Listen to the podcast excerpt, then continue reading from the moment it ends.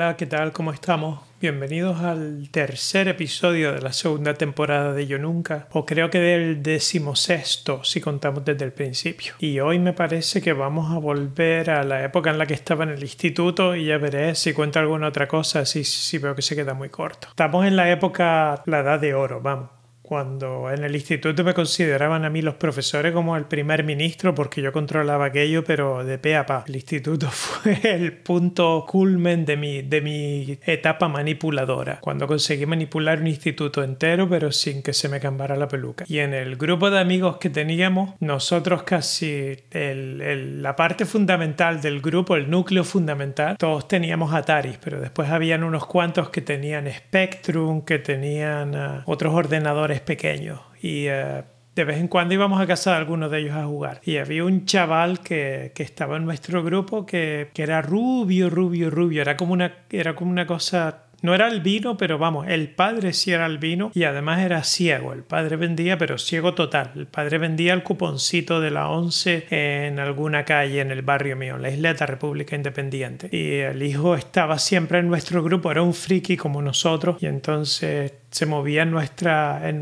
nuestra, onda. Participaba con nosotros cuando hacíamos juegos de rol y demás. Y también cuando jugábamos con los ordenadores, pues él también se apuntaba. Íbamos a casa de algunos y nos echábamos las partidas con los dos mandos, como se hacía en aquella época, que, que no era cosas de red como ahora, sino que en aquella época era todo mucho más sociable. Te ibas a casa de algún amiguito y eh, te hincabas allí unas partidas con los dos manditos, que para eso elegíamos juegos que se pudieran jugar entre, entre dos personas y algunos unos como, creo que hubo un juego en el, en el Atari, no sé si, supongo que estaba también en los otros, sí, está en los otros. Un juego, el Decathlon, que era como una especie de olimpiada en la que había que hacer 10 pruebas. Y en muchas de ellas la forma de competir era, tenías que mover el, el joystick de izquierda a derecha súper rápido, cuanto más rápido lo movías, pues más rápido avanzaba tu jugador. Y cuando estuvimos enganchados a ese juego, yo creo que rompimos, pero vamos, cada uno rompió dos o tres joysticks fácilmente, se nos partía de la caña que le dábamos, que era sentados allí gritando, ¡ay! dándole al joystick por un lado y para el otro, intenta, más rápido para intentar ganar al otro. La verdad que ese juego, ahora que lo pienso,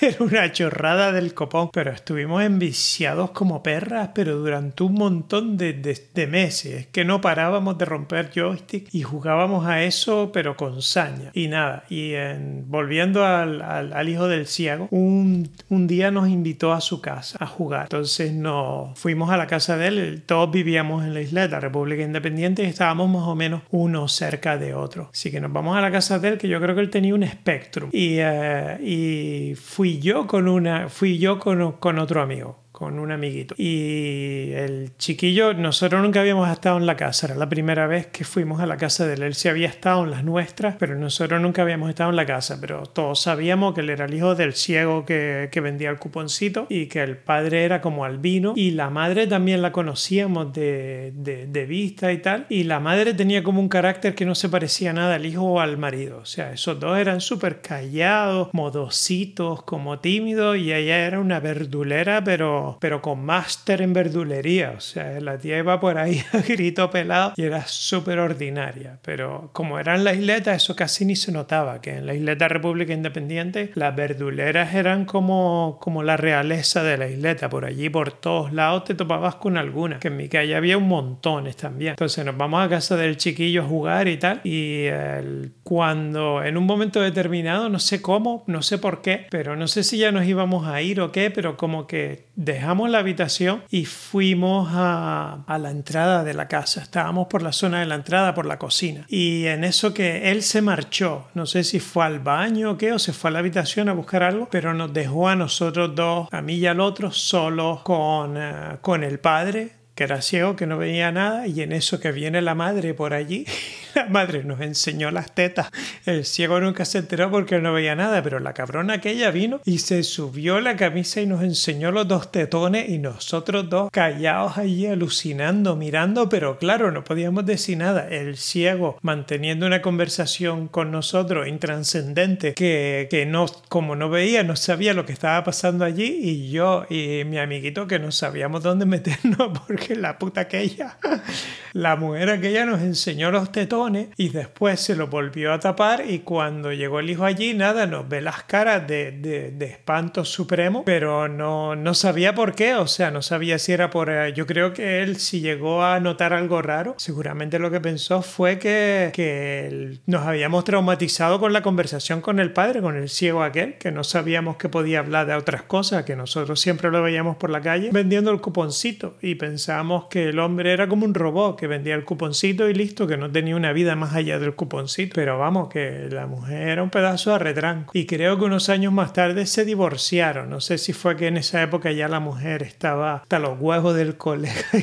quería macho o algo, ya que él no la, no la quería tocar, pero hubo un momento determinado en el que se divorciaron. Y unos años más tarde, ya de, durante la época del instituto, el chiquillo ese empezó, ese cambió un montón. Cuando estábamos en primero de, de bachillerato, el chiquillo era súper modosito, callado, era pálido, era, yo creo que en la vida se había expuesto al sol, era pero blanco como un folio. Y después, según fueron avanzando los años, creo que sobre tercero de bachillerato, como que se apuntó en un gimnasio y ahí fue cuando empezó su, su declive, porque primero fue el gimnasio, pero es que ya después empezó como a, a coger cuerpo, pero monstruosamente adquirió volumen con una, una velocidad monstruosa. Claro, se empezó a dopar allí con, con los esteroides que no vea y el tío se puso, pero como era como un armario empotrado, era enorme. Y le cambió, los esteroides le cambiaron totalmente el carácter. O sea, el, el colega se convirtió en otra persona. O sea, era totalmente distinto a como, a como lo conocíamos nosotros. Era un tío súper raro. Y después nada, no, no llegó a la universidad. Y creo que terminó como de portero de discoteca, de, de pubs ahí, arreando mamporros y tal. Y una cosa sí que es cierta, que después cuando, cuando lo veíamos por la calle,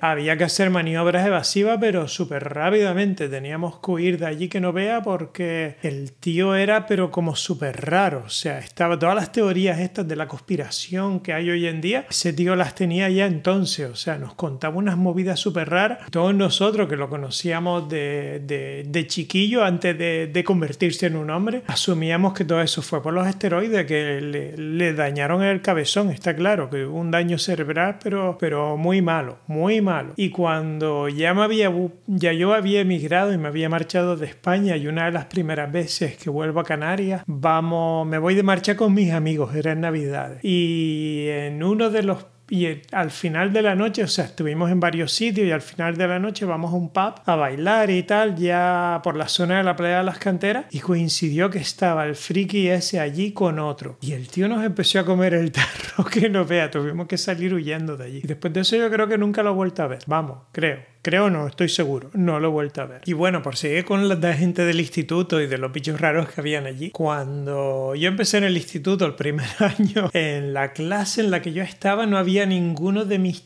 de mi colegio. O sea, me coincidió que, que mis amigos del, del, del, colegio Galicia, del que yo venía, ninguno le tocó mi clase. No sé, estaban, estaban en el mismo instituto, pero estábamos en clases distintas. Y entonces cuando yo entré en la clase, tenía que, el primer día, tenía que teníamos que encontrar cómo sentarnos, se sentaban en grupos de dos, entonces tenía que sentarme con alguien. Entonces allí habían unas 30, unos 30 chiquillos, pues mirando eh, con quién me sentaba, pues había uno que era, pero como, o sea, era enorme, o sea, no, enorme, no, o sea, cerca de los dos metros, si no los dos metros seguro, y como un animal, o sea, era enorme, corpulento y tal. Y entonces, cuando hubo que sentarse por pareja, yo cojo y digo, mira, si aquí alguien me va a atacar, eh, la mejor defensa es el mejor ataque. Así que me siento al lado de este, me hago amigo de este y a ver quién me dice nada. Que este le arrea un moquetazo a quien le diga algo y lo pone en su sitio. Y de hecho estuvimos todo primero de bachillerato sentados juntos. Al final el chiquillo era un descojono de que te caga, pero efectivamente, o sea, la gente me tenía un montón de respeto al principio y empezaron a cogerme respeto porque al lado mío estaba aquel chiquillo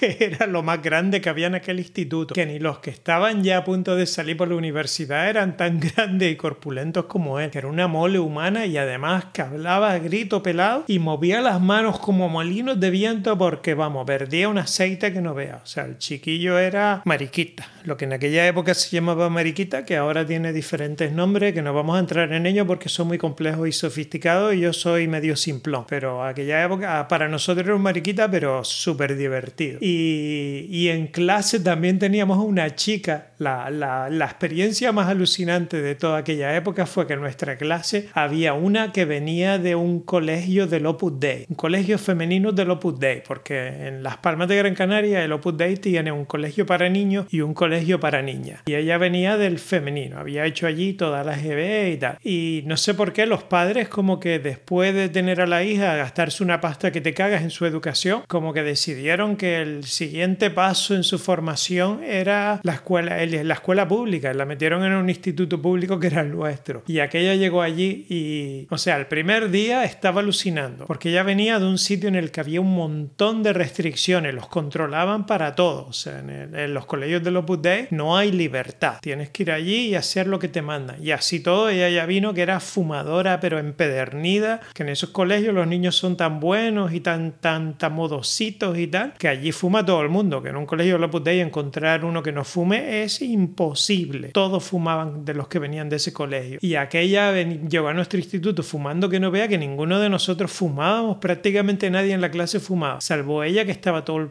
todo el tiempo entre clases, cuando teníamos los cinco minutos entre profesores, ella estaba en la puerta con el pidillo allí de la que te pego, porque dentro de la clase no podía, no la dejaban. Y la tía llegó y claro, de repente está en un entorno mixto. Hay tía y hay tío. Y se desmelenó, o sea, se, se, se rechifló. Yo creo que después de, no, de, de Navidad no volvió, después de Año Nuevo no la volvimos a ver nunca más. O sea, los padres la cambiaron y la pusieron en un, en un internado o en un instituto solo para niños de, la, la, volvieron a meter en el colegio de Opus Dei, que también era instituto, porque es que se volvió loco, o sea, se, estaba rechiflada y promiscua que no vea, es que no, damos a, no dábamos abasto a seguir su vida sexual, porque es que todos los días la veía, no con uno, con dos tíos distintos, es que empezaba el, día con uno y después del recreo lo la veías con otro, es que no paraba, y me acuerdo que una de las veces tenía uno de los machillos que se le había metido, estaba con ella en la clase, y en eso que llega el profesor y nuestra clase tenía unas rejas por la ventana, no podía saltar. No sé de dónde sacó el tío, pero el tío tenía pinta de criminal y muchísimo mayor que nosotros. Y en eso que el tío, cuando viene el profesor, no sé por qué, le entró el trauma de, o sea, él puede coger y salir de la clase como me voy a la mía. Y nadie le hubiera dicho nada, pero el tío como que decidió esconderse y nuestra clase por la zona de la ventana tenía como, por debajo de la ventana había como unos, unas, unos armarios. Se abrían las puertitas, pero no, no eran armarios, realmente estaban las puertas de armarios y tal, pero dentro no había estantería ni había nada, ya que yo estaba totalmente vacío, como que cuando lo diseñaron, que pensaron que allí se podría usar como para guardar algo, pero en una clase todo lo que guarden los chiquillos lo rompen o lo pierden, entonces allí no había nada. Este es un normal se escondió allí, se abrió uno de esos, se metió dentro con todos nosotros sabiendo, que lo vimos todos hacerlo. Se encerró allí y se pegó toda la hora de clase metido allí encerrado